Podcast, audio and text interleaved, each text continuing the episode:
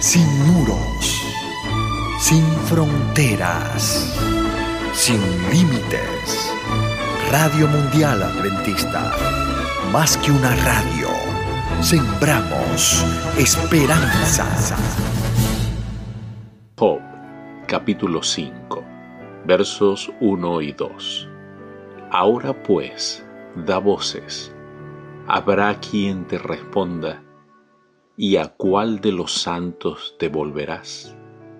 Es cierto que al necio lo mata la ira, y al codicioso lo consume la envidia. En otras palabras, si te alejas de Dios y lo reprochas, ¿qué auxilio puedes invocar? Elifaz arguye que Job, como un necio, permitía que su enojo lo destruyera. A esto Job replica, oh, que pasasen justamente mi queja o enojo y mi tormento. Verso 8 y 9. Ciertamente yo buscaría a Dios y encomendaría a Él mi causa, el cual hace cosas grandes e inescrutables y maravillosas sin número. Si yo estuviera en tu lugar, dice Elifaz, cesaría de quejarme y buscaría a Dios.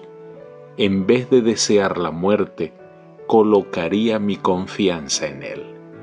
Es fácil que una persona suponga que puede enfrentar la adversidad más valerosamente que otra algunas veces las vicisitudes reales revelan la debilidad de los que se tienen más confianza.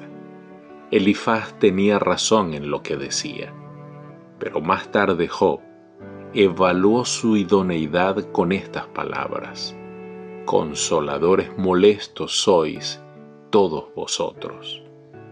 Versos 12 y 13 que frustra los pensamientos de los astutos para que sus manos no hagan nada, que prende a los sabios en la astucia de ellos y frustra los designios de los perversos.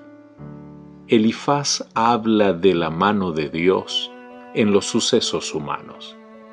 Ignoraba la presencia y la actuación del gran adversario sobre quien debe recaer la responsabilidad de los sufrimientos y las calamidades de toda la tierra.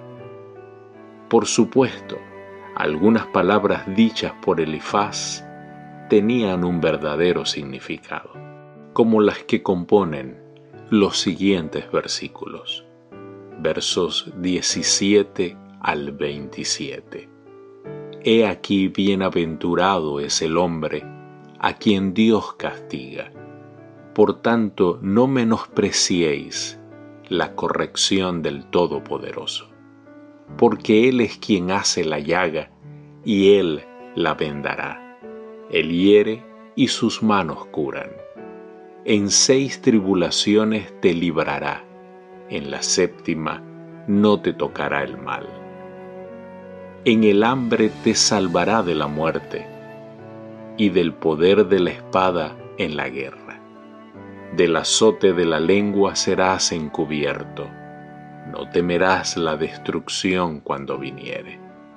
De la destrucción y del hambre te reirás, y no temerás de las fieras del campo, pues aún con las piedras del campo tendrás tu pacto, y de las fieras del campo estarán en paz contigo. Sabrás que hay paz en tu tienda, visitarás tu morada y nada te faltará. Asimismo, echarás de ver que tu descendencia es mucha y tu prole como la hierba de la tierra. Vendrás en la vejez a la sepultura, como la gavilla de trigo que se recoge a su tiempo. He aquí lo que hemos inquirido, lo cual es así, óyelo y conócelo tú para tu provecho. Con todo, Estas palabras están basadas en la suposición de que Job estaba siendo castigado por haber pecado. La idea de que la reprensión de Dios es un favor se encuentra en otros pasajes bíblicos, como el Salmo 94, 12, Proverbios 3, 11 y 12, o Hebreos capítulo 12, versos 5 al 11. El ser bendecido con muchos descendientes se aceptaba como una señal del favor divino. A pesar de la grave condición física de Job, sus amigos presentan ante él la esperanza de la longevidad.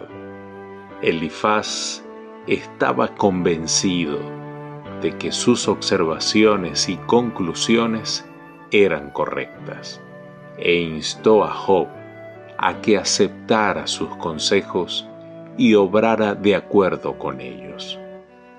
Querido Dios, Gracias, porque aún la disciplina de tu parte es una bendición a nuestras vidas. Bendito seas para siempre. En el nombre de Jesús. Amén. Dios te bendiga.